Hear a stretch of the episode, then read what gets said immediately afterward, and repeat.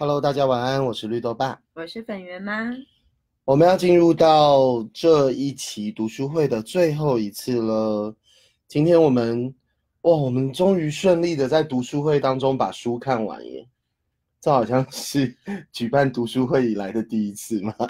好，我们之前常常读书会都读不完，因为就呃很很容易从当中一个案例就衍生出到其他的案例这样子，所以往往时间都不够使用。那这一次有呃，虽然虽然还是强调不赶进度，但还是有让自己呃在节奏之内了，就是尽可能的呃能够带领大家把整本书看完。好，然后我们在七月二十四号，也就是十四天之后，两周之后，哎，所以只休下一周，哎，今天已经十号了嘛，所以十七号休息，然后二十四号我们就会开始下一期的读书会哦。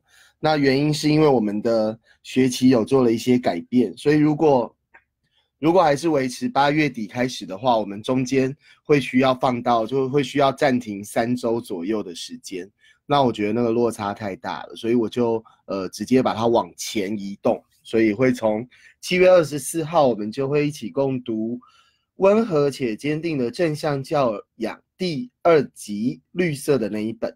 那鼓励还没有参与报名的伙伴们，就把握时间哦，因为。这一次是使用活动通的报名系统，那它的报名系统会呃在读书会开始的那一刻就是自动的关闭这样子，而且要要让我有一天的时间可以把大家加到社团里面，然后也很鼓励大家分享出去，因为像这一次的读书会，我们就我我自己还蛮坚持，就是说中途就没有再加入。呃，新的伙伴有有加入几个老朋友啦，但是如果是我不认识的，我就没有再把他加进来了。这样子，那下一期的读书会也是这样，所以呃，鼓励大家可以邀请朋友，如果你周遭也有就是有有小孩的父母，然后呢，他也呃对教养有所困扰，然后希望能够得到一些帮助，或者你周遭就是有你觉得那个爱太多的父母。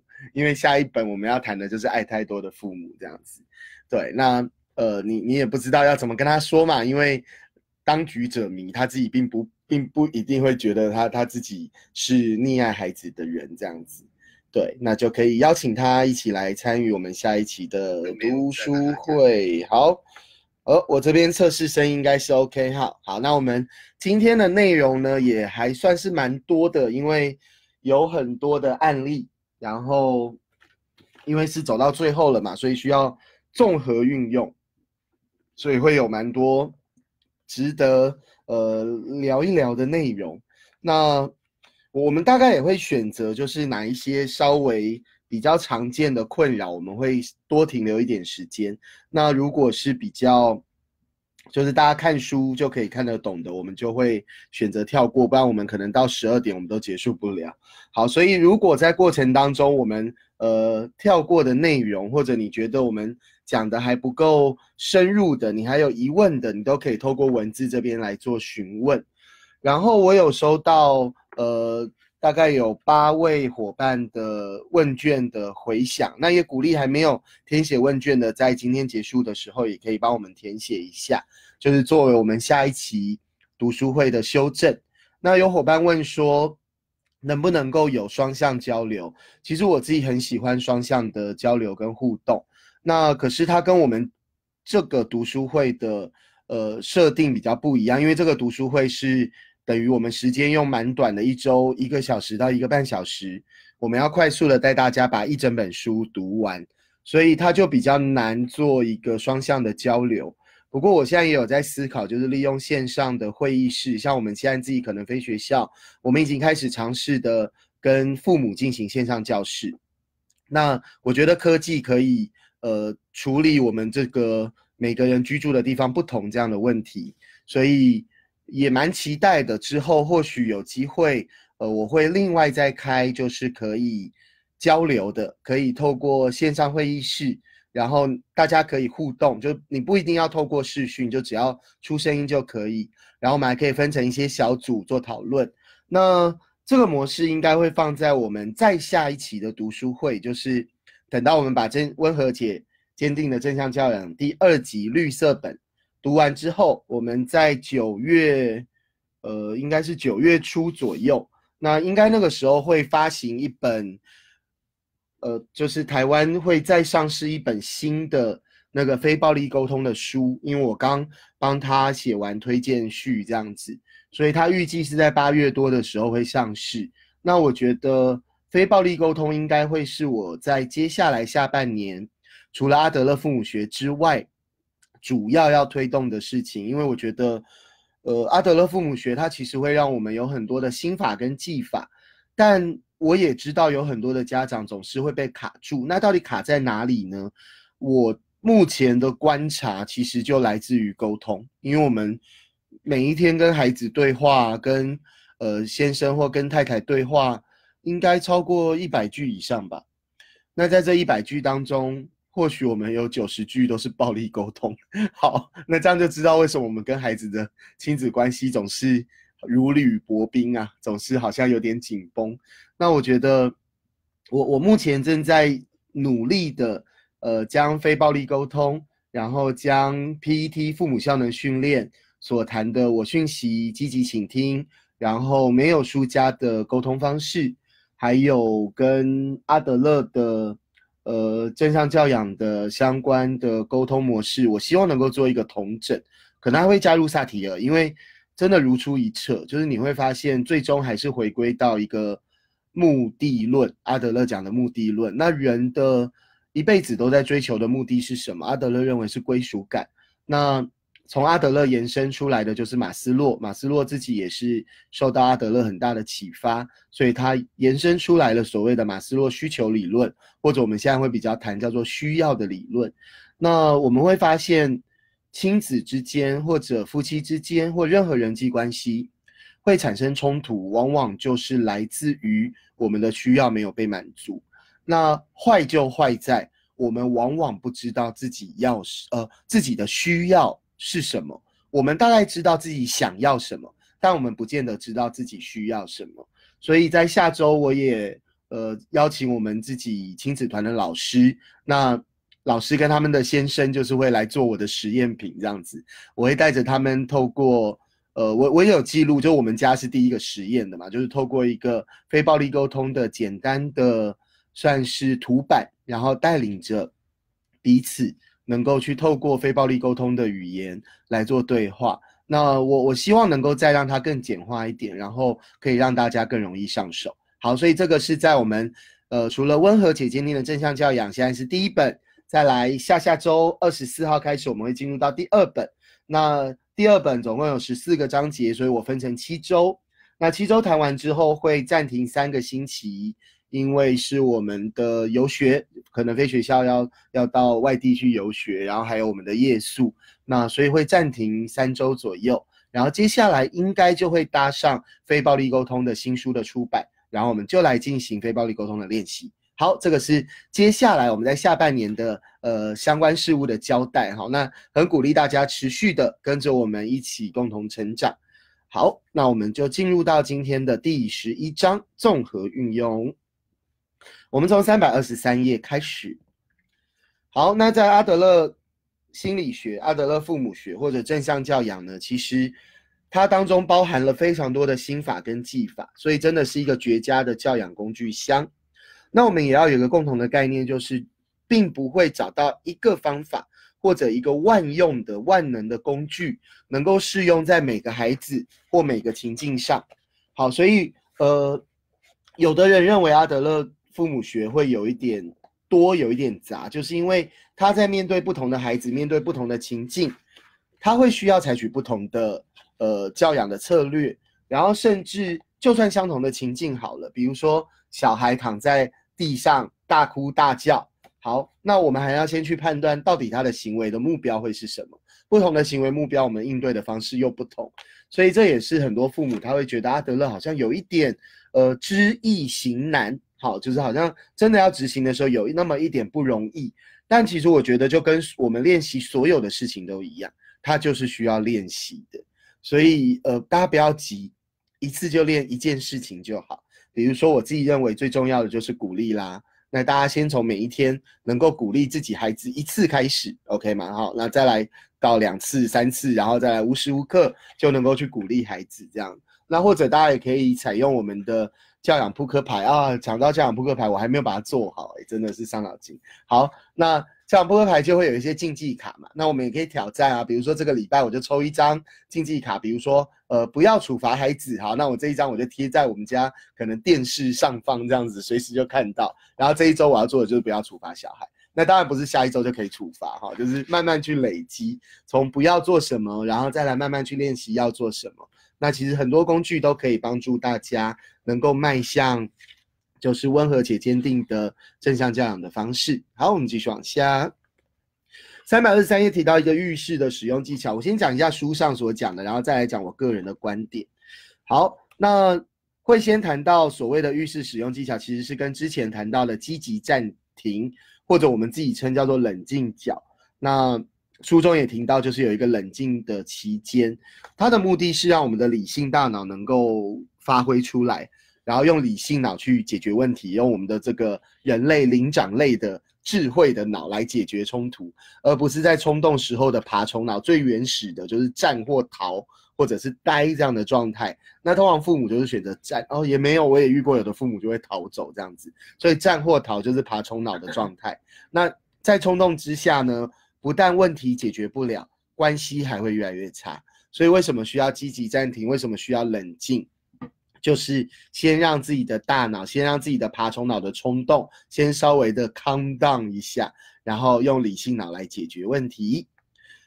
好，那很重要的方式是，与其去想着如何让小孩暂停，好，那。其实有的时候啊，家长自己好，家长自己先先撤退，家长自己先做好，其实还比较会有帮助一些哦。好，所以这个大家思考看看，就是说我们很习惯的想要去改变孩子，很习惯想要去调整孩子，但是很多时候呢，或者我们说，呃，从阿德勒的角度来讲，我们没有办法去改变任何一个别人，只有自己可以改变自己。所以，我们其实能够调整的，也就是我们自己啦。好，好，所以，呃，在这个冷静角，其实第一步要做的都是自己能够先到冷静角去调整自己。好，哎，我确认一下，目前大家的声音都还 OK 吗？好，因为我自己手机同步在测试，但是我的手机好像反而是停在我刚开始的画面，好像之前也都会出现这样的状况，哎。对啊，让我对 FB 真的是越来越没有信心。好，因为经历上次那个大宕机这样子。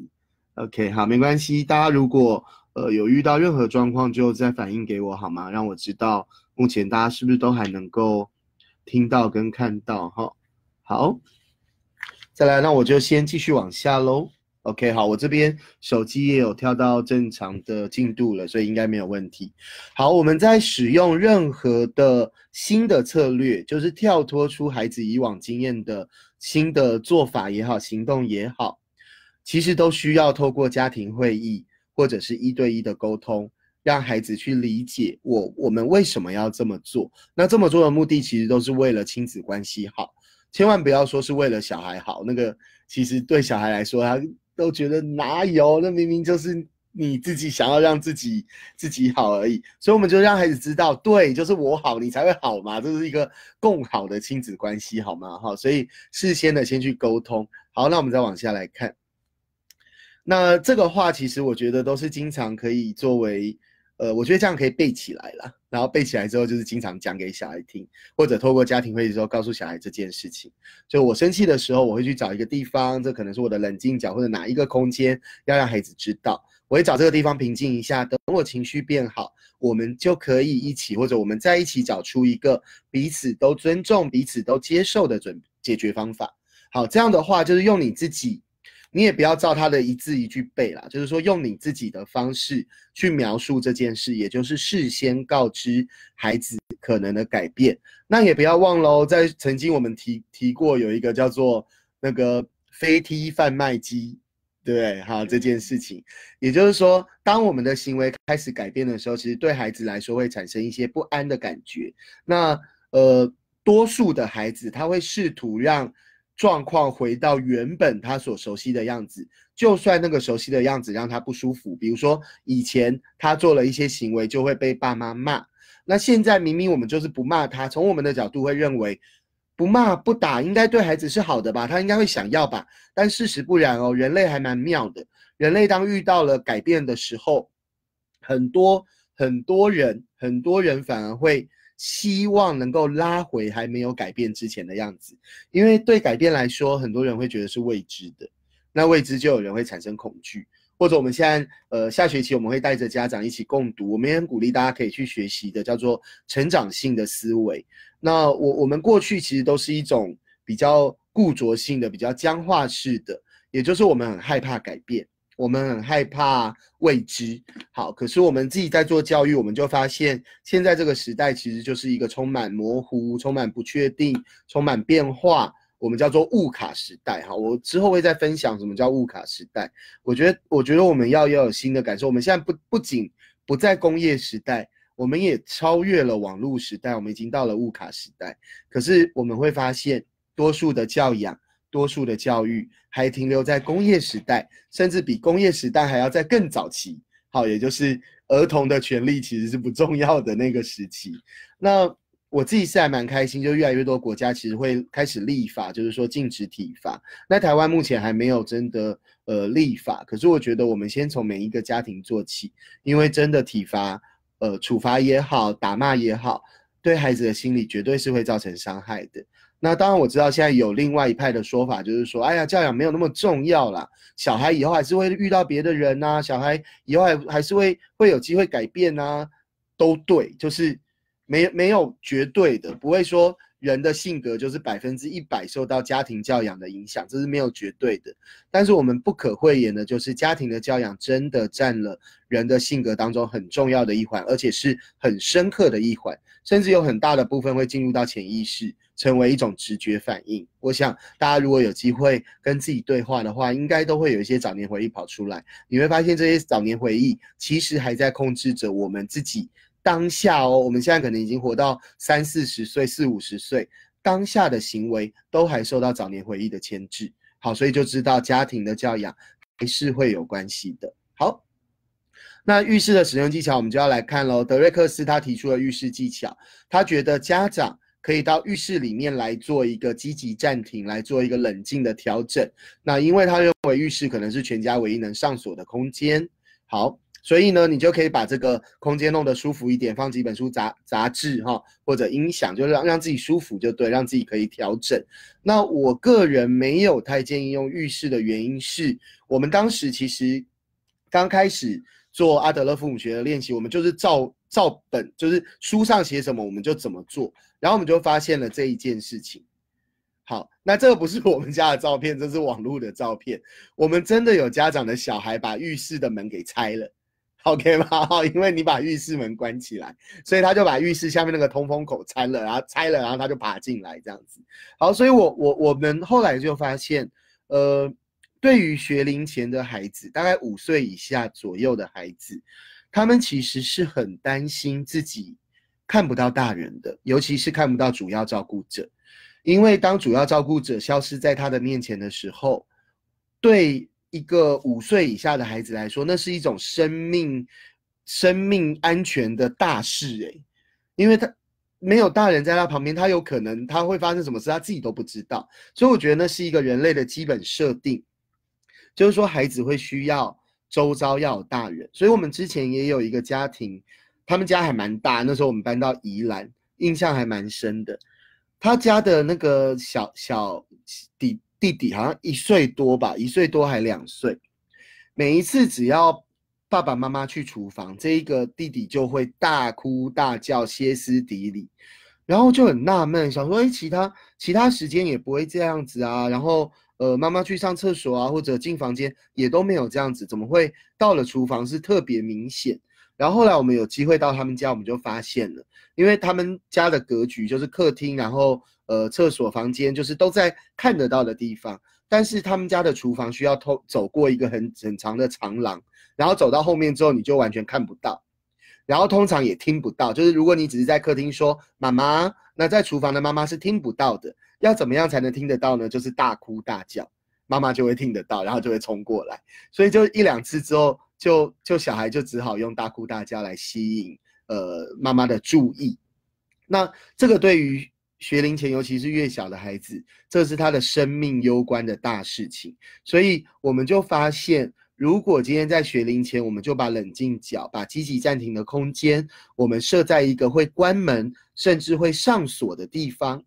接下来我们应该会得到的就是小孩狂敲门，然后在外面大哭大叫，然后我们不但没有办法冷静，我们还会更加的呃恼火。OK，好，所以我我反而比较建议的是，我们的冷静角其实是可以设在公共空间，就是尤其是在学龄前，像我们当时我们就设在客厅，那沙发也可以，或者用巧拼去拼成一个角落，那那角落平常的时候是可以。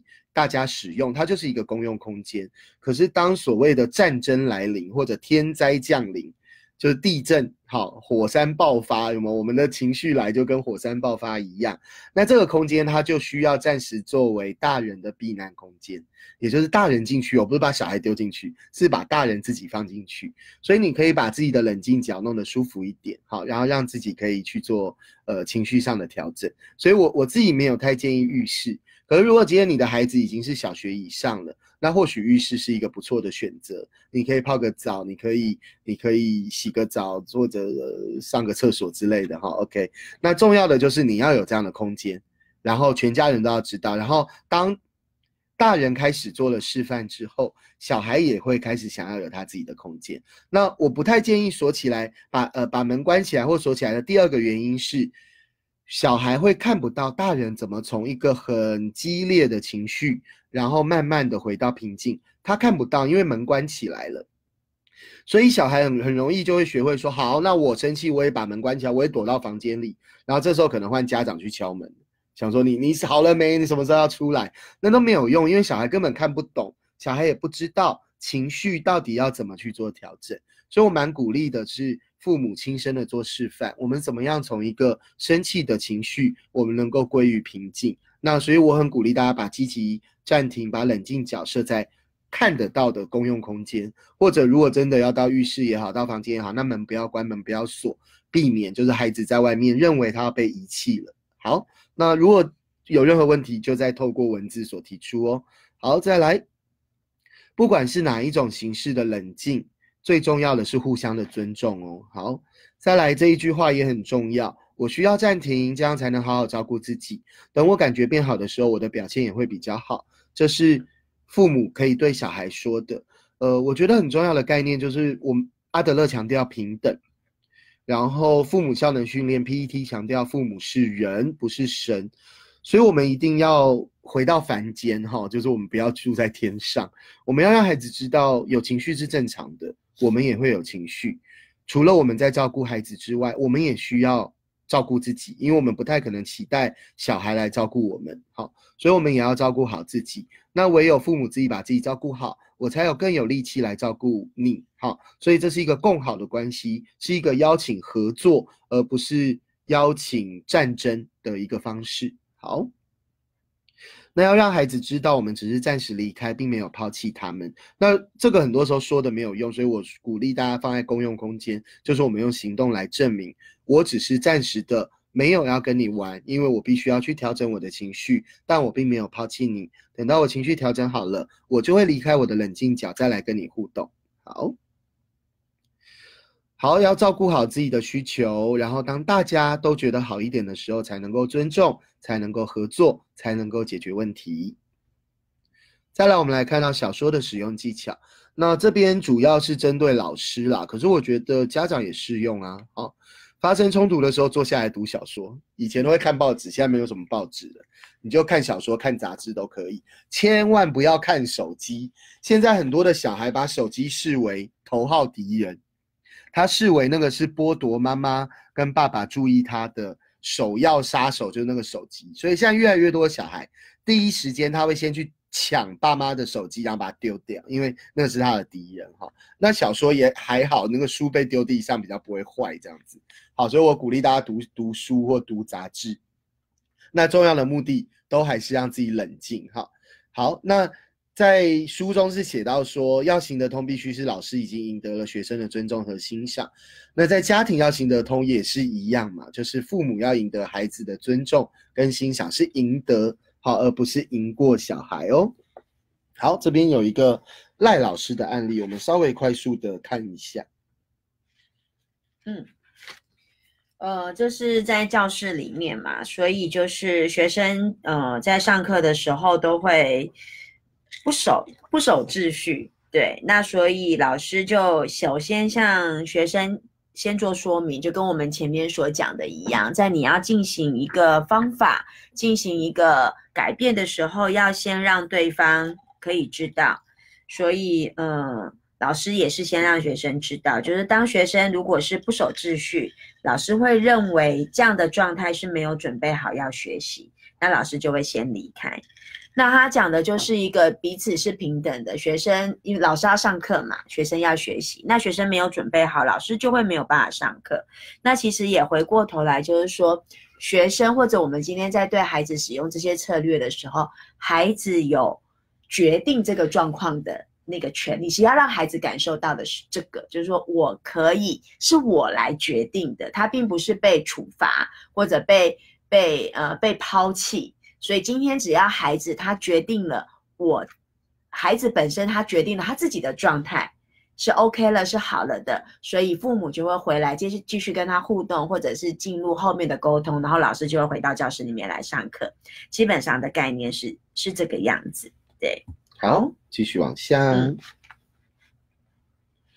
好，再来看到三百二十七页，孩子的积极暂停。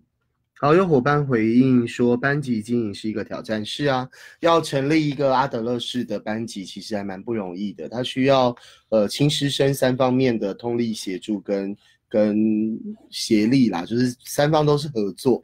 但我们认为那个真的是一个教育很美丽的风景，就是当呃大家不用在教室里面权力斗争，然后吵来吵去。很多人都问我们说，可能非学校的孩子怎么那么乖？好。然后小孩就会有一点翻白眼，就是说：“哼，我们才不是乖呢，我们才不是听话呢，是我们自己知道我们可以选择自己的行为，这样子，OK 哈？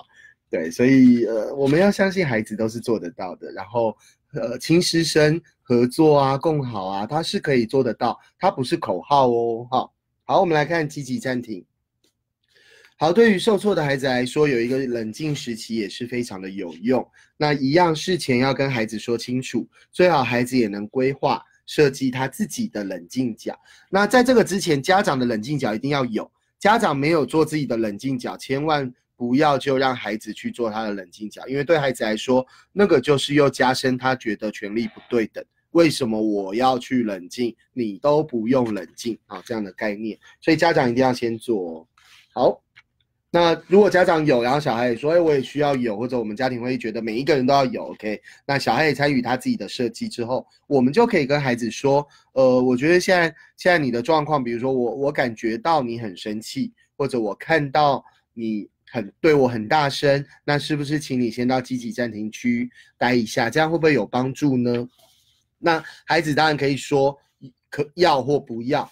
那不要忘了哦，我们可以改变的都是我们自己。无论孩子要或不要，我们都可以说。那为了让我们能够更彼此尊重的沟通，或者我们真的希望能够解决问题，现在你在气头上，我也在气头上，我们现在对话都是会彼此伤害的。那无论你有没有要去冷静讲，我都可以去冷静讲，OK 吗？好，所以不见得要要求小孩一定要进到冷静讲，重点是父母自己好。那房间能不能作为孩子的冷静角呢？其实也是可以，也没有说一定不行。那只是说，如果今天孩子把门关起来之后，你就没有办法理解到底孩子在房间里做什么。所以我我自己是建议啦，如果孩子是要利用房间做冷静角的话，那门先不要关。那当然，同样平等的角度，大人的门也先不要关。就是说，我们也才能够理解，就是孩子到底他是怎么去面对他自己的情绪的哈。所以我们可以跟孩子说，你焦躁或生气的话，你可以回到自己的房间，做一些让你感觉比较好的事，可以看书、玩具、听音乐或睡觉，可能会比较有帮助。等到你情绪比较好的时候，我们再一起。好，我们在一起这件事很重要。我们在一起找出解决的方法。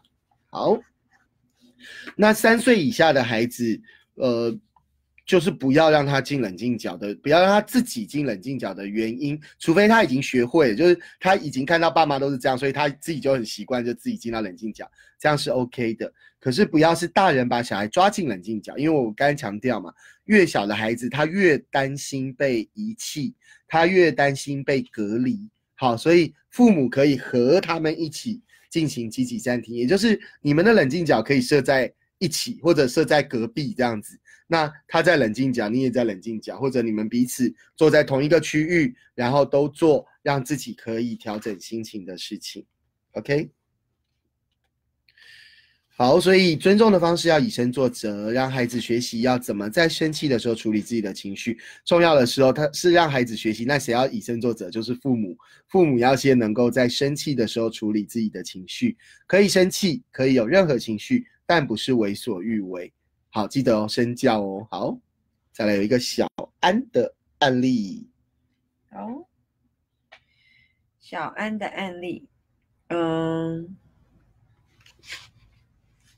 对，就是他这个是呃案例当中，对，从一岁多的时候，其实爸妈就父母就呃可以跟孩子一起进行所谓的积极暂停。那他有从案例当中做一些简单的解释跟说明，也就是譬如说小安开始有呃不当的行为或者有情绪的时候，妈妈就会和他一起回到呃卧室一个固定的地点，那个地方就是他积极暂停的一个区域。对，那呃，妈妈会先可能读一段故事给他听，也许因为他才一岁多嘛，透过一个故事让孩子的情绪可以得到冷静，然后再再再出来，或者是当孩子乱发脾气的时候，妈妈会静静的坐在一旁，让小安他有呃宣泄他的情绪的机会，等到他平静的时候，再再呃再继续后面的互动这样子。那在这个过程当中，我觉得也是刚才呃绿豆爸在投影片当中讲到的。我觉得最重要的是，过程当中大人都是用尊重的方式去面对孩子的情绪，因为孩子这样才能够学习到他如何去处理他自己的情绪。但是也有可能会出现在这个过程当中，从三百二十九页到三百三十页会讲到说，孩子可能在这个过程当中，他会有一些。一直哭或者想要测试呃大人的界限这样子的行为，那大人可以怎么做呢？呃，一样温和且坚定，这是书从头到尾一直在在提醒我们的。我们可以用行动，而不是只是言语，带着孩子一起坐下来，然后更积极的让孩子可以参与。譬如说案例当中，小安妈妈会请他去设定时间，利用计时器，那。好，让他有一个有一个转移注意力也好，或者是说让他可以参与，或者是有时候可以提供选择。通常给予孩子选择，孩子就会觉得他是有做主的权利的，而不是由父母直接呃告诉他应你你必须要怎么做。那慢慢的等到小安比较大了，到了四岁左右，他已经很熟悉这个积极积极暂停的方法了。所以他就可以，呃，自己在需要冷静下来的时候，他就会去做到后面的步骤这样子。那有一次案例当中，最后面是，嗯，妈妈开完刀，那没有力气陪小安去卧室当中做积极暂停，对，所以妈妈就让自己积极暂停。那当然刚开始孩子还是有可能会想要测试，对，那。大人如果已经判断过了，孩子是安全的，年纪也足够了，他之前也有足够的练习的经验，这时候就是要温和坚定的执行自己可以做的案例，就大概是这个样子。嗯，好，很多父母在学习积极暂停或学习阿德勒父母学，我觉得目标我们要先抓对哦。目标不是要孩子没有情绪，很多父母在看这案例就好像从一岁你看到四岁耶，然后小孩会在那边咿咿呀呀这样子，怎么还会哭啊？怎么还会有负面情绪啊？人到死之前都会有负面情绪，好吗？哈，这个情绪喜怒哀乐都是正常的，正向情绪、负向情绪都是正常的，所以目标不要设错了。目标不是要孩子没有负面情绪，那就不是人了，好吗？哈，目标是当孩子有了情绪之后，他可以知道要怎么样调整，他可以知道要怎么样做，他可以知道可以去哪里，可以怎么样跟其他人互动。不会伤害自己，不会伤害别人。好，所以目标要抓对哦。好，再来三百三十一页，大人要决定自己该怎么做，不是决定要孩子怎么做。好，这边有一个邦尼的案例。嗯，呃，在这个家庭当中，妈妈觉得最。需要教养，最需要稳定教养的是在用餐的时间，因为在用餐时间，孩子们总是又吵架又打架，然后还会那个 食物丢来丢去。真的。那这个邦尼就是妈妈，她觉得这样实在是受不了，她没办法，所以她决定要使用正向教养的原则。嗯，所以她先举行了一个家庭会议。他并没有讨论孩子在用餐时候的表现如何如何，因为会让孩子觉得大人又在数落他，或者大人好像带着某种目的，那种就是想要透过讨论去矫正孩子的目的。所以邦尼并没有这么做，他只是问大家：大家觉得食物摆上桌之后需要多少的时间用餐？我们透过一个客观的用餐时间。所以大家孩子就觉得说十五分钟就够啦，就可以把饭吃完了。孩子也都很高兴的接受这一个新的所谓的常规家规。所以如果晚餐在六点上桌，六点十五分就撤掉了。到了第二天用晚餐的时候，的确一开始用餐。孩子又开始打打闹闹了，那这时候大人要做的就是无视于孩子的打闹，因为要执行的大人可以做的就是前一天所讨论出来的这一个新的常规，只要约定的时间到了，就开始收拾餐桌。那爸爸妈妈也也就这么做，用行动去执行。那孩子会开始抗议，但大人只要温和而坚定的说：“我们在执行的是大家都同意的规则。”而且我相信你们可以忍耐到明天的早餐时间，然后他就拿着一本小说，戴上耳机，对，因为孩子可能就会一直来撸啊，或者会有很多的抱怨，对对，是那个守卫就就不让孩子去开冰箱这样子，有可能是这样，对。那第二天晚上，再再隔一天，哎，一样发生一样的事情。那案例当中就爱讲到说，孩子会去测试。就是大人所说的是否会是真的？那到了第三天的时候呢，孩子们已经知道这个妈妈是来真的，所以大家就开始忙着吃东西，没有时间吵架打架跟扔东西了。这样子，那这一个故事，这个作者还有写到后续，就是他刚好有六年后，他有机会跟这一群孩子相处，就发现孩子们都很负责，也很能干。所以很多的家事都是他们孩子就可以自己完成的。那他就很好奇的问：“你们家的运作都这么顺利吗？”孩子就说：“才没有呢。”当然也会有不顺利的时候。我觉得后面，嗯，在作者在讲到这个例子，其实也是我们家，呃，一路以来的心路历程。就是我们没有办法去期待一个教养方法，它会一次就见效，而且永远有效。呃，方法有效，但目标不能说就是要兄弟完全不会有冲突。对，或者是说我们的运作永远都是要幸福美满。对对，因为开一次家庭会议以后一辈子都不用开，对，不可能，不可能，因为我觉得过程当中孩子也不断的在成长跟改变，对。然后我觉得很多时候就是书中上一次我们有讲到什么三星期的效应，就是人还是会回到他一个一个比较比较原始的那种人性或者心态，对，真的是 会，或者是一个一个旧有的一个习惯，他还是很容易很容易回到那一个状态，所以他并不会。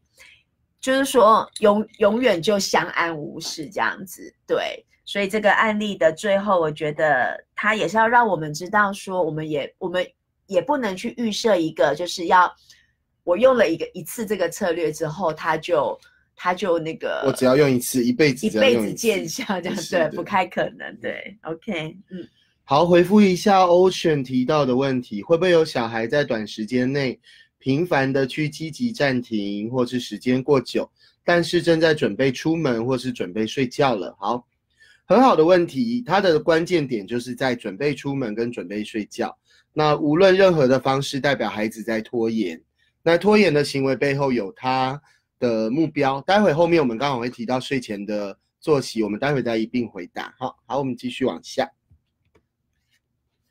好，有几个能够让他成功的原因。第一个，事前让孩子知道我们要怎么做。温和坚定指的是行为，不是用说的，要做出来。那当然，我们表达的方式也应该温和坚定。然后避免卷入权力的斗争或者是报复的循环。那孩子当然都会做测试哦，因为他们想要拉回以前能够控制爸妈的那样的模式。好，好，再来要坚定的实施计划。很多的家庭能够做到温和，但是不坚定，这也是我们下一期读书会要讨论的重点，就是爱太多，他太容易妥协，太容易屈服，然后太容易放弃原本呃彼此所承诺的事情，那这对孩子反而是非常有害的哈。所以我们下一期再好好讨论。好，再来记得情况在好转之前会先恶化哈。为什么会恶化？因为想要回到原始点嘛，这个我们要先理解，这是人性，不是只有孩子，有的时候大人也会是如此。好，再来有几个小案例，脏衣服啊，清理厨房啊。嗯，其实重点就是说，我们都没有办法去强迫孩子要怎么做，但我可以决定我自己要怎么做。对，大人可以先想清楚，在这样的情况下。我可以做什么？对，然后先让孩子知道，比如说你的脏衣服不放入洗衣篮，我只会洗洗衣篮里的衣服，那没有放进去的，很抱歉，我没有办法洗。那我相信你可以找出解决方法的。然后清理厨房也是，如果厨房被小孩弄得很乱，我们可以选择自己不要去煮啊，我们可以呃，我们可以读看小说啊什么的。那一开始小孩可能会觉得很棒哈。这前几天我分享一个那个影片。就是把十个男生，然后或或者十个女生就放在一个房间里，然后你就会发现啊，的确啊，那个很多大人就受不了，因为他们的前两天都是靠甜食、靠可乐啊、冰淇淋过活这样子，然后到了第三天才终于觉得说只这样吃是不行的。那问题是家长好像很难撑过两天哈，可能连一餐都撑不过了这样子。对，好，所以要要有足够的那个。耐心，让孩子的身体回到他自己的状态。好，再往下，呃，这边有很重要的是，很多的家长会容易误解，会利用这个方式去强迫或羞辱孩子，然后去做其实是父母希望孩子做的事，或是用这种方式来复仇。好，所以不要把大人可以决定自己怎么做来当做是一种。呃，要孩子要给孩子一点教训，所以我觉得还是心态很重要。就是大人要扪心自问，我们到底做这件事情是让孩子更自立，亲子关系更加共好，还是我只是想让孩子尝点苦头？对，尝点苦头，嘿，让他痛，让他苦，那那就是处罚，那就不是自然结果或逻辑结果了哈。好。那再来有一个叫做先别在意，有没有？就像我刚才说吃东西这件事，你有没有办法先别在意？那绝大多数的父母都没办法，所以不是只有你不行哈，很多父母都没办法。那需要做练习，需要更加的信任孩子。好，还有很多的策略啊，家庭会议，呃，花时间训练，启发式的提问鼓励，有很多的教养工具可以使用哈。好，再来这是叫做情绪的暂时抽离。我很喜欢他用的另外一个词，这个冷静期我们前面讲过了，就是让我们的理性脑能够正常运作之后再处理事情。好，那他用了两个字叫做入定，我觉得就是真的就是那个状态，就是当下我可能没有办法换空间，然后孩子也没有冷静脚，我们不知道在哪里这样子，然后我手上也没有小说可以看，然后我又不能拿手机出来，对不对？所以我就做一个情绪的暂时抽离，也就是放空。好，那就是暂时我这时候不跟你对话，我这时候也没有情绪，我也没有脾气。好，我就让我自己做一个冷静的调整。好，那冷静期之后，还是要鼓励，还是要训练，重新引导解决问题。所以，我们之前会谈叫做冷处理。那我有发现很多的父母只记得前面的冷，也就是他会让自己的情绪也好，甚至让他整个人都抽离，但是他却忘了回来处理。冷处理其实是冷静加上处理。好，所以冷静完之后，还是记得要处理哦。那处理就是这些嘛，鼓励、训练、引导跟解决问题。好，啊，这个就是我想要讲的哈，因为很多的 父母都搞错，就冷处理就好，就自己看着办吧。好，就那有吗？这个语气其实就是要给孩子一点教训，他就不是真正的呃冷静了。OK，好，再来我们就谈到早上出门的事情喽，如何不让早晨乱成一团？哦，跑掉了。有一个丹宁家的案例，对，好，就很多家庭的早晨都会这样，真的。大人要开始忙着叫孩子起床，然后又要说这是我最后一次叫你喽，然后呢，要忙着帮孩子找东西，然后又会说这是我最后一次帮你找东西喽。大人一直让自己信用破产，对，然后最后孩子要迟到了，可能得拜托你开车载他去。这是我最后一次送你喽，因为你要学会对自己负责哦。天，其实一连串的行为，大人都在协助孩子，他不用负责。对，然后自己的信用一一败涂地，就是告诉小孩说：“你不用相信妈妈说的话，你不用相信爸爸说的话，因为我说话是不算话的。”这还得了啊？好严重啊！好，是啊，是啊。所以这个其实很很多家庭的早晨啊，我觉得他都是最忙乱的。因为大人赶时间，对，然后又不愿意早一点，就是 大人到最后一刻。大人自己的时间那个也是最紧绷的啦。然后孩子上学嘛，我觉得他其实也会落入现在很多家长的一个为难，就是小孩真的很不想出门去上学，因为他不想去上，因为他就不想去上学。所以刚才就是有伙伴问到的也是一样，就是说。其实他就用各种的方法，其实在拖延，他就不要出门。对呀，因为他根本没有想要出，没有动力出，没有动力想要出这个出这个门。对对，所以就会变成说，哎，大人难呐，很为难，真的真的会落入落入很为难。那这个过程当中，他讲的就是说，如果孩子呃，他他他会去面临到他迟到的一个后果。或者错过了校车，他可能得要自己走路去上学等等之类的。大人必须得，或者老师会对孩子有一些其他的要求，例如可能要补课之类的。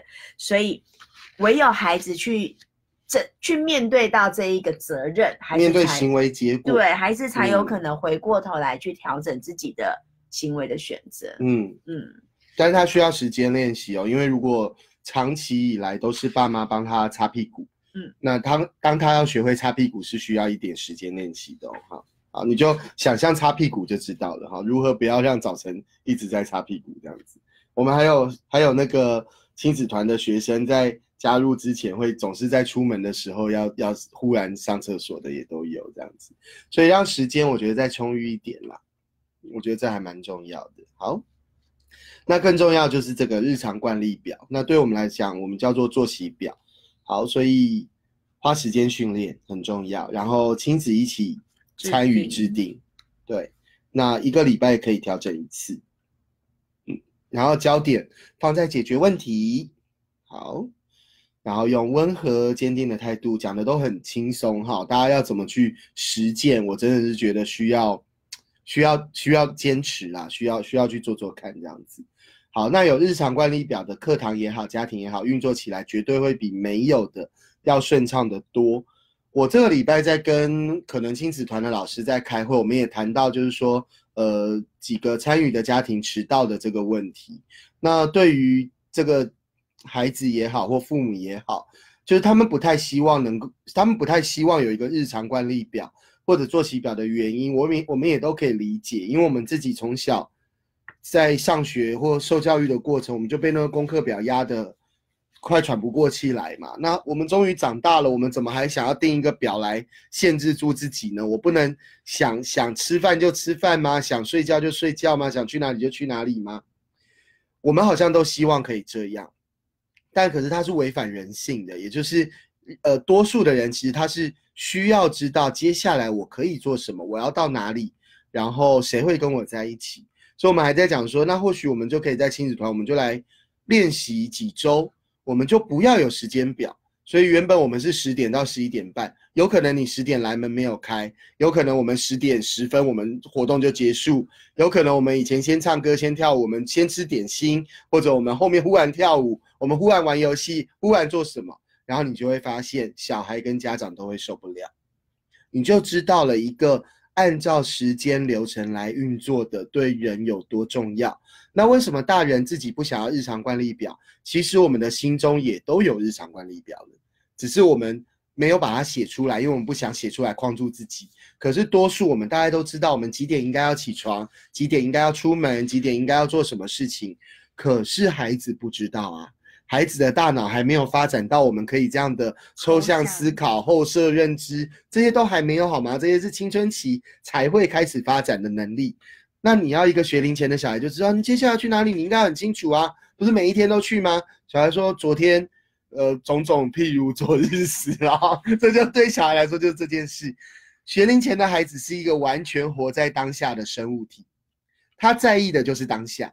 所以你要让他知道接下来要做什么事，你就要有一个具体视觉化的日常惯例表，可以让他自己去操作，让他自己去看，而不是父母来告诉他。所以我还是鼓励大家要有日常惯例表，它不见得要那么细，不要什么每半个小时一个单位，不用，你可以用一个区块，比如说我早上几点到几点，我就是起床，就是吃早餐，那几点的时候我一定要出门，无论你的状态是怎么样，我们就出门。然后几点到几点我们有怎么样的活动？几点到几点你要上学？然后放学我们什么时候亲子可以一起玩？什么时候我们会有睡前的仪式？都让他呃照着日常惯例表来走。然后从最好是出生之后就开始花时间训练。你会发现从小就训练的孩子，到了小学阶段，他的作息就能够是稳定的。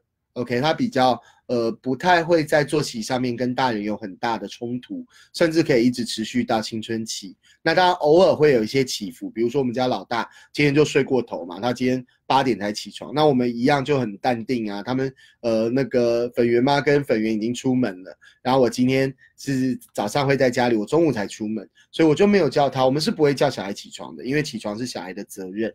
那他们八点五十就要在台北市集合。所以他的车程一定来不及，但我也不急，我就是泡我的奶茶这样子，然后喝完，我刚好要去洗杯子的时候，看到绿豆这样冲出来，然后说哦睡比较晚哦，他说哦对啊对啊，然后今天晚上我们弹弹吉他弹到九点嘛，然后他就说啊我要去睡了，我说你怎么了？那个吉他太痛要放弃了吗？他说没有，我才没有要放弃呢。他说是我昨天晚了半小时睡，所以我早上晚了半小时起床，所以我今天要准时九点进去睡。OK，这就是他从小建立的一个。日常惯例，那当然到了青春期，他当然还是会想要呃能够晚睡，因为觉得他他觉得这是他的权利跟自由嘛。那我们其实就让他去面对自然结果就好了。就是当你晚睡，你就有可能会晚起，或者你的精神状况会不好。我们不需要去介入孩子该要为自己负的责任。好。那当然有人会说，前提是因为绿豆很爱上学。当然，这个 现在是一个为无解之题，就是说，当小孩不爱上学，然后偏偏你又要他去上学的时候，他变成是一个很哲学式的矛盾的两难，这样子。好好，OK。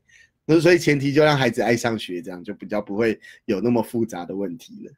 好，那就让孩子知道说，由你来告诉我们现在该做什么，而不是父母去告诉他。好，我的进度好像严重落后。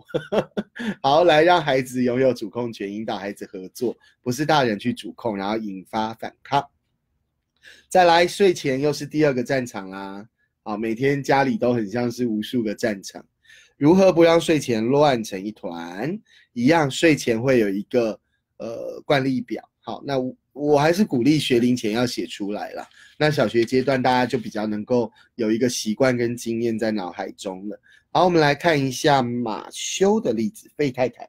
嗯，好，费太太在马修两岁的时候就想要开始训练他，的确是需要训练的。所以，呃，从早上早上要能够在有足够的时间起床，做好一定的准备。其实最关键的是在前一天晚上，对，你要能够在一个很稳定的作息当中去入睡。对，对我觉得它是息息相关的，尤其呃学龄前的孩子，就是说我们希望他几，我们希望几点可以出门，然后往前推算，他几点必须要起床，再往前推算，所以几点必须要入睡。嗯，对，这个其实是可以可以被推算出来的。对，可是我觉得，往往因为很多大人的因素，我觉得真的多数是大人的因素。因为我觉得孩子的学龄前的孩子，年纪越小的孩子，他的身体的作息，他应该是更合乎自然的。对，但是后面我们会谈到对为什么他不睡觉。为什么？那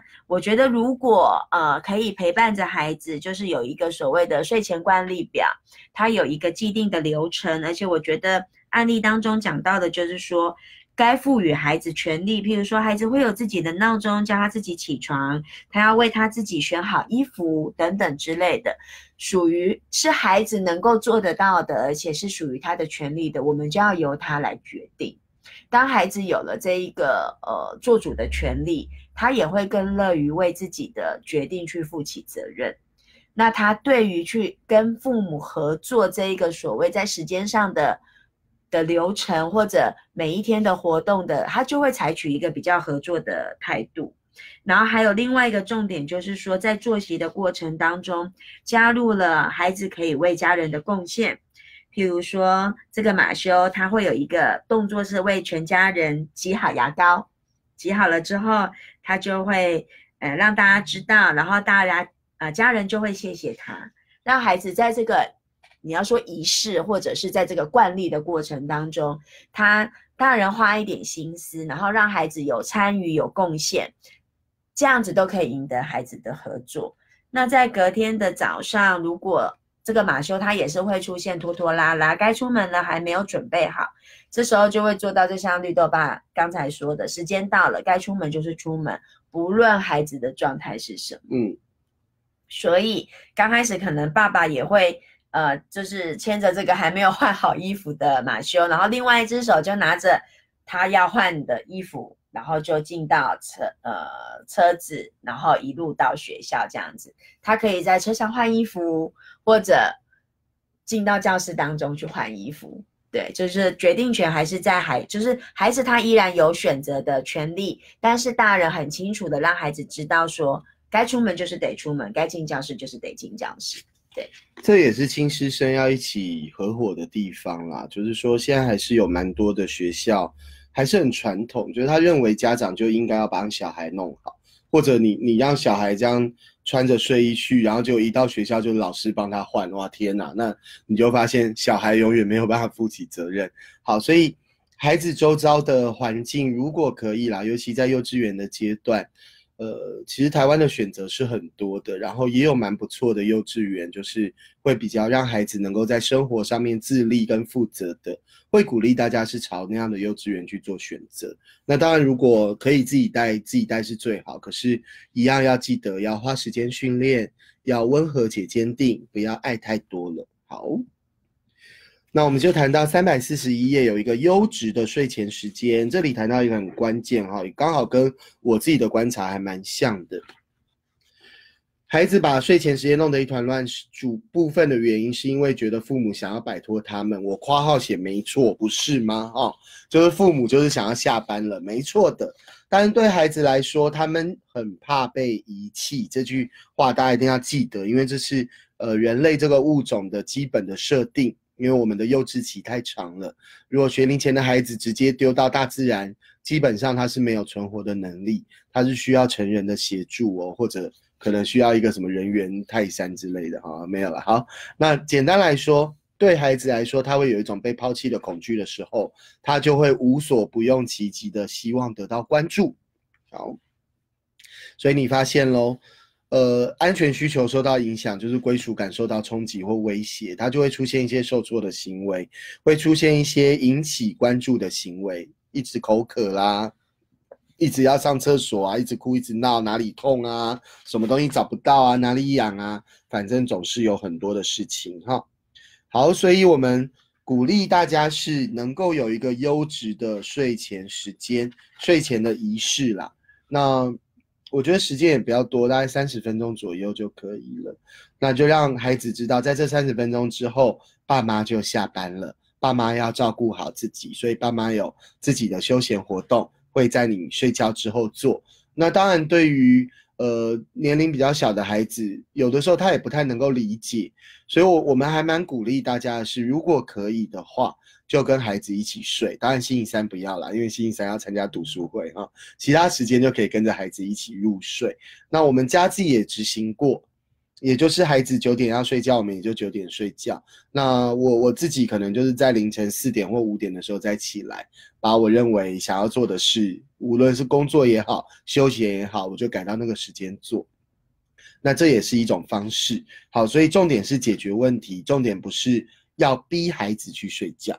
好，所以要营造彼此都是幸福跟满足的入睡，孩子才会睡得好啊，不然睡梦当中又尖叫起来，那也也大家也都很痛苦嘛。哈，好，所以在睡觉前呢，他说可以分享最难过或最快乐的事，我是鼓励分享快乐的就好了。难过的事或许可以用家庭会议的时候再分享，就是重点是让孩子能够有一个正向的睡眠时间哈，而不要睡觉的时候还要做噩梦，想到妈妈很难过的事情这样子。我觉得感到满足啦，我觉得那是最重要的重点。所以我觉得，当然我知道现在很多家长其实时间都很很很紧缩，对，所以真的就是说放下班以后，呃，从遇到孩子之前。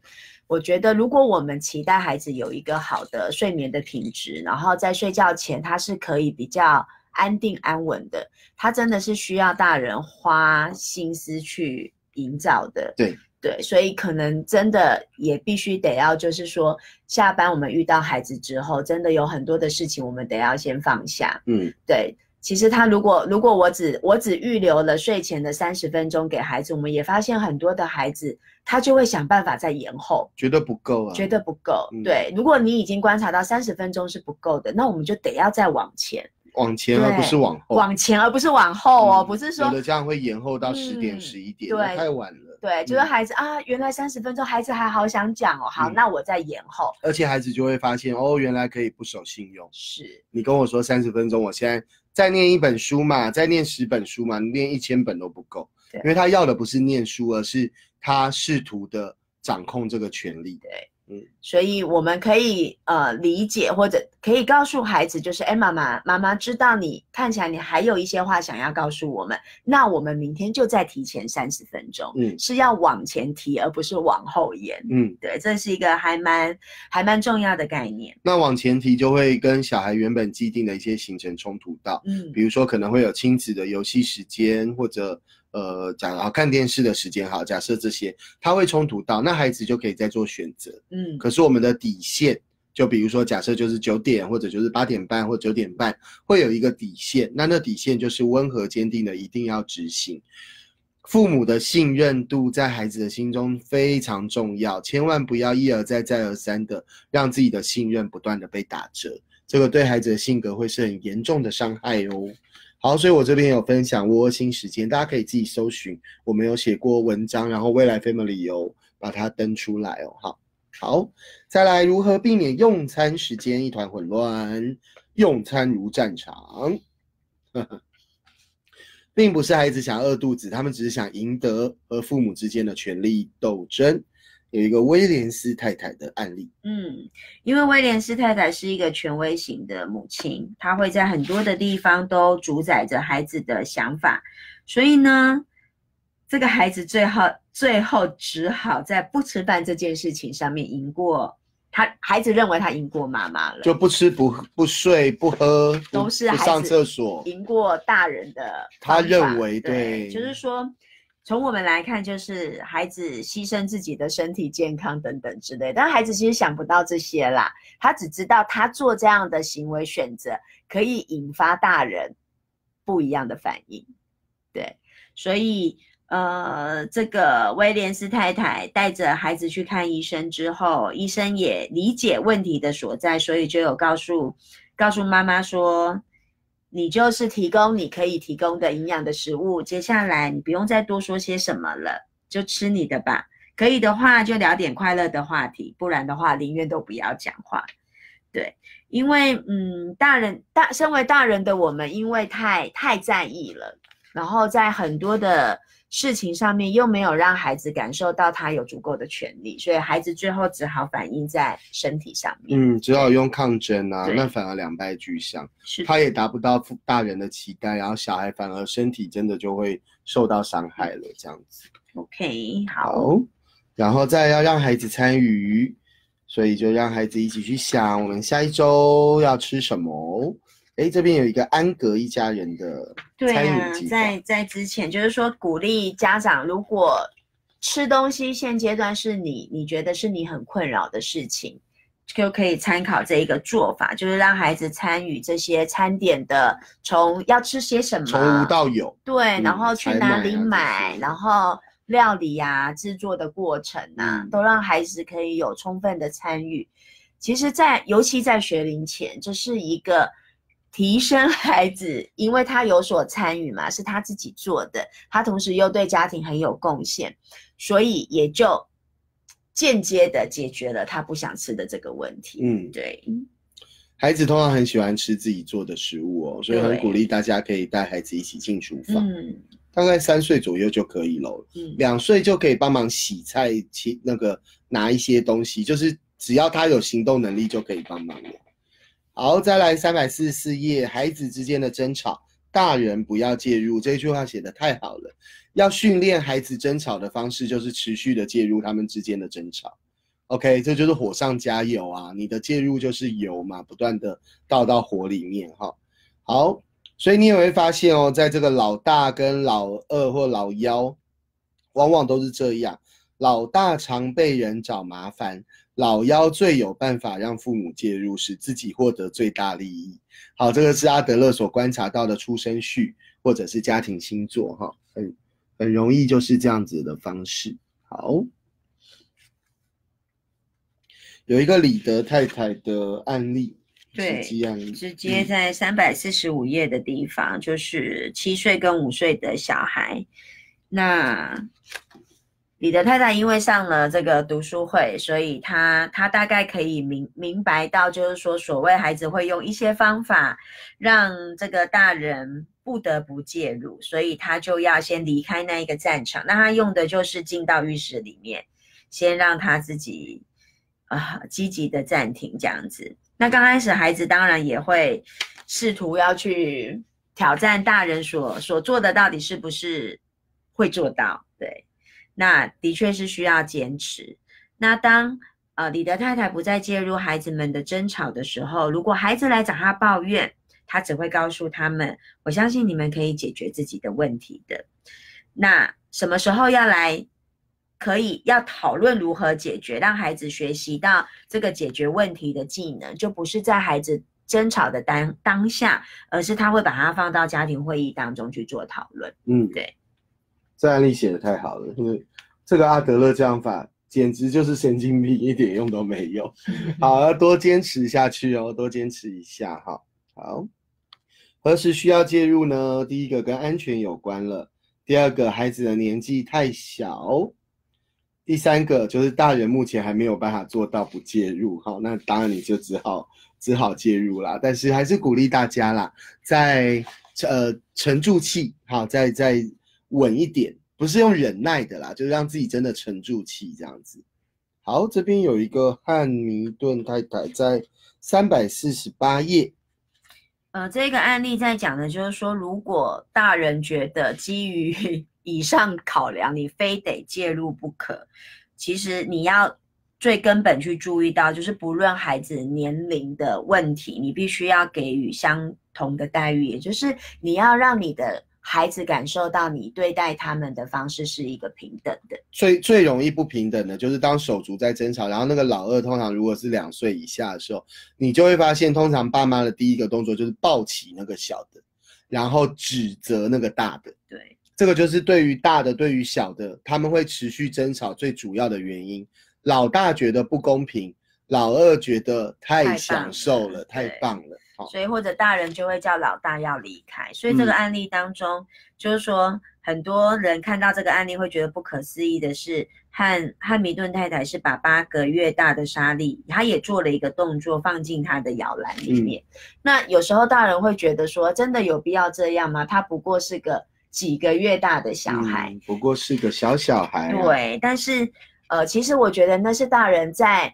展现出来的，我觉得不管孩子是几岁，嗯，就只要是一个生命，其实他都会从大人的言语、动作、语气以及这个环境当中的去的氛围去感受到他是怎么样被对待的。对对，那更何况是相较于这个八个月大的孩子的另外的哥哥或姐姐，他的年纪是更大的，他一定会有更更能够观察的地方。所以如果大人都只是去。所谓在有冲突的时候，只去处理大的，大的他就会越来越觉得大人是不公平的。对呀，冲突就会越来越多，然后他就会找小的下下手啊。对，因为他没有办法找爸妈下手。嗯，好，这一句话我们在刚开始只学习阿德勒父母学，我们也常做，就是先先搞定大的啦，哈，先安慰大的，然后再邀请大的跟我们一起去安慰小的。好，就是我我们常说这。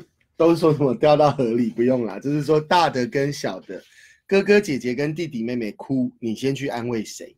我们真的要建议大家先去安慰哥哥姐姐。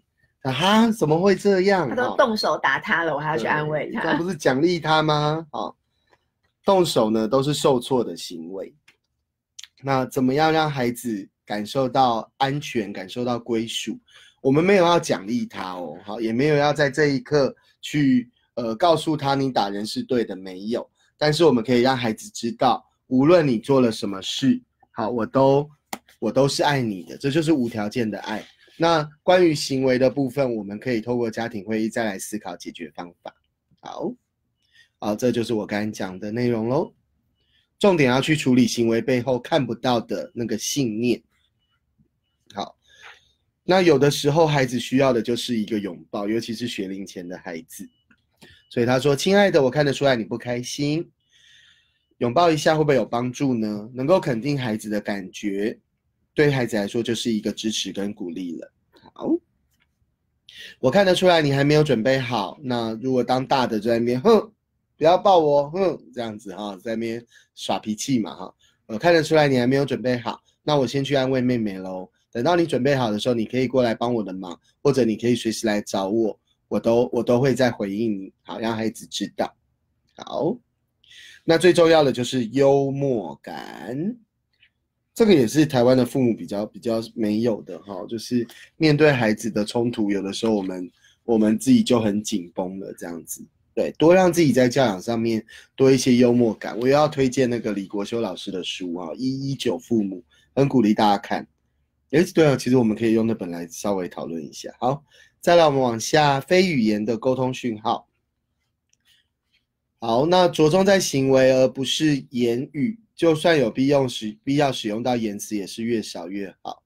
那后面有一个派瑞校长，呃，这个跟家长有，他就是说他他孩子是也有意愿，也主动说要负责倒垃圾，但是他他也是一个家长的角度，对，那。那大人就会要提醒他嘛，就就是得好像就要提醒，可是这提醒往往孩子被提醒的当下也会情绪不好，当然，对，也会觉得不开心，所以后来呢就讨论跟孩子讨论说，我们要用一个非语言的讯号来提醒你，避免我们一直唠叨，对，那会是怎么样的讯号呢？这我觉得这。案例当中举的就是他把他在餐桌上的餐盘翻倒过来盖在他的座位前面。那我觉得，呃，不管是用怎样，就是说可以先跟孩子讨论好一些暗号，对一些暗号，那避免有时候我们大人一开始说了之后就一发不可收拾，就会一直一路的念下去。所以用一个动作，那这跟孩子先讨论好，先确定好，这是我们彼此的一个默契或者是暗号。当这一件，当我做了这个动作的时候，它就是一个提醒，这样子。对，那当然，孩子不见得都会很顺利的接受喽。案例当中也讲到，可能孩子看到那一个翻过来的盘子也是可能也是会生气啦。对，那大人一样，只要呃不要处罚孩子，也不要跟孩子发脾气，说这是我们讨论好的耶。对你只要就是说，呃，温和坚定的去执行，这样子就好了。嗯，OK。那案例当中也讲到，就是说我们要去忽略孩子的故意的不当行为的时候，这真的是一件很很困难的事情，嗯，考验父母的智慧，对，非常的困难，所以 修炼，修炼，大家持续修炼中，OK，好，后面还有几个小案例，就再请大家自己看一下喽。好，再来，三百五十五页，给孩子选择。成人会犯的最大的错误，就是知道要要求孩子，却没有提供孩子选择。孩子往往会很讨厌成人的要求，可是却愿意考虑成人提供的选择，尤其是在给出几个选项之后，告诉孩子你决定。可是提供的这个选项呢，必须具有尊重的意味，而且要跟当下的情境有关联，然后选择和责任之间有直接的连结。年纪小，他能够负的责任少，所以他的选项就会比较有限。年纪大了，责任要承担的也要比较多，所以选择会比较多。所以选择跟责任之间是有联动关系的。很多的小孩因为被爱太多的父母所教养，他们想要有无限的选择，然后零责任，这件事情会是很大的危机哦。所以要。鼓励大家把选择跟责任要连接起来。好，再来，除了责任，孩子的选择也要牵涉到的是有没有尊重到别人，有没有给予别人方便，也就是不能只想到自己。大人在提供选择的时候，所有的选项都是自己可以接受的，不要给假的选项。嗯，也就是你自己就不能接受。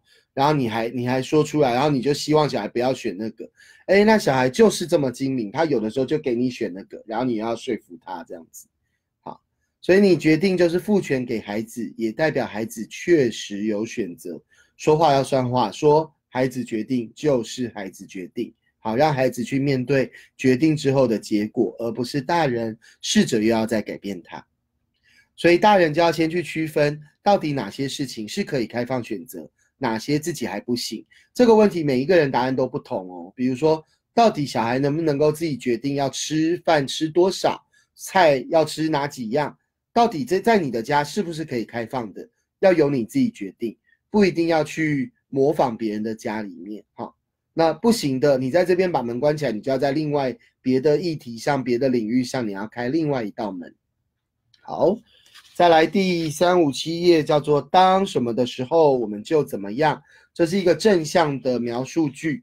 当你把玩具收好的时候，我们就可以去公园玩。跟除非你把玩具收好，否则我们就不去公园。哈，后面那一句叫做“负负”，不会得正哦。哈，负就是除非你怎样，否则就怎样。负负对孩子来说就是双重打击。好，所以我们要用正向的说法。好。除非条件满足，也就是当怎么样的时候，否则后面的情况不会发生。就是我们会，我们就怎么样。所以它是一个逻辑的呃展现。好，再来让孩子去体验自己做出的选择所带来的后果。那如果说了，我们却还在担心孩子会选什么呢？我们就只会造成亲子之间的权力争夺。担心这件事情，其实真的还算是蛮伤亲子关系的一件事情，所以大家可以在思考，担心跟关系到底有什么不同。好，再来我们来看到，呃，Ocean 这边有提问哦。好，如果说刷牙，然后但是孩子还是没有理会，要如何温和坚定的执行，温柔的扛去厕所吗？好，就是到底刷牙这件事，在父母的心中，他是不是可以选择的？如果今天你是认为刷牙是一定要的，他没有办法选择的，那的确扛到厕所吧。但是你要怎么把他嘴巴打开呢？好，OK。所以重点还是回到说，怎么样让孩子认为刷牙这件事情是重要的。那我会鼓励，对于孩子的身体，我们都寻求专家帮忙，比如说去找到一个你觉得还不错的牙医诊所，定期的。如果孩子不爱刷牙，那或许你就每个月去挂号一次吧。让医生来告诉孩子然后你陪着孩子去面对。哦，我们如果能够在家里面，我们就把牙就刷干净，或许我们就不需要每个月到牙医诊所，或许医生自己就会告诉你。那如果你能够正确的保养你的牙齿，或许你多久才要来找我一次这样子？然后或者由医生的角度来教孩子怎么样能够照顾他自己的牙齿，跟不照顾自己的牙齿会发生什么事？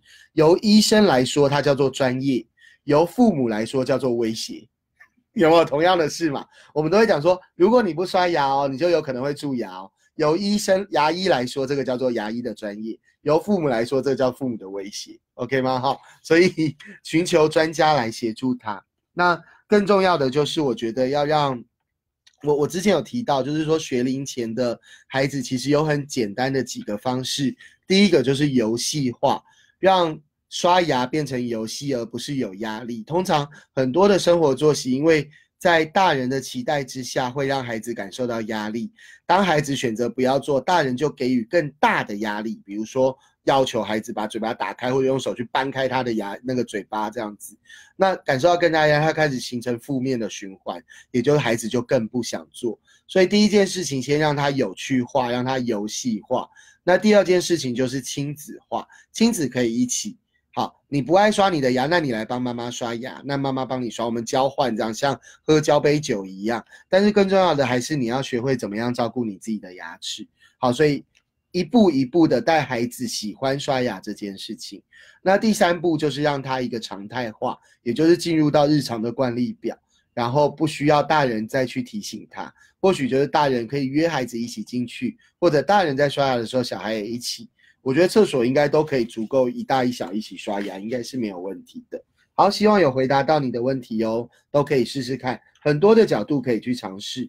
重点是让牙齿回到孩子自己愿意去照顾，这才是我们的终极目标。好，再来谈到零用钱，零用钱是一个很棒的教育工具，很棒的教育工具哦。所以我觉得大概三岁，就是只要当孩子不会把钱塞到鼻孔的时候。或吃下去的时候，就可以给零用钱了。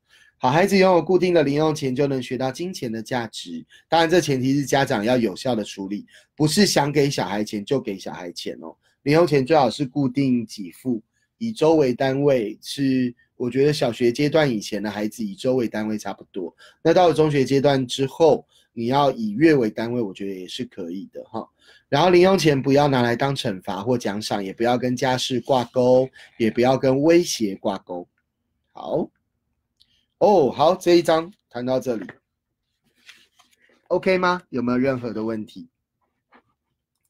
好，那我们第十一章就先到这边，然后直播我会先呃结束，然后我会另外开第十二章的直播。然后我们距离十一点只剩八分钟，还好第十二章就是剩一些小提醒而已，我们就把第十二章谈完，我们这一期的读书会就圆满画下句点。然后鼓励大家哦，如果你还没有报名下一期读书会，我们七月二十四号两周后我们就开始了，所以鼓励大家继续的参与我们的温和且坚定正向教养第二集的读书会哦。好，好，那我先把这个。呃，直播先切掉，然后我另外开第十二章的直播，待会见喽。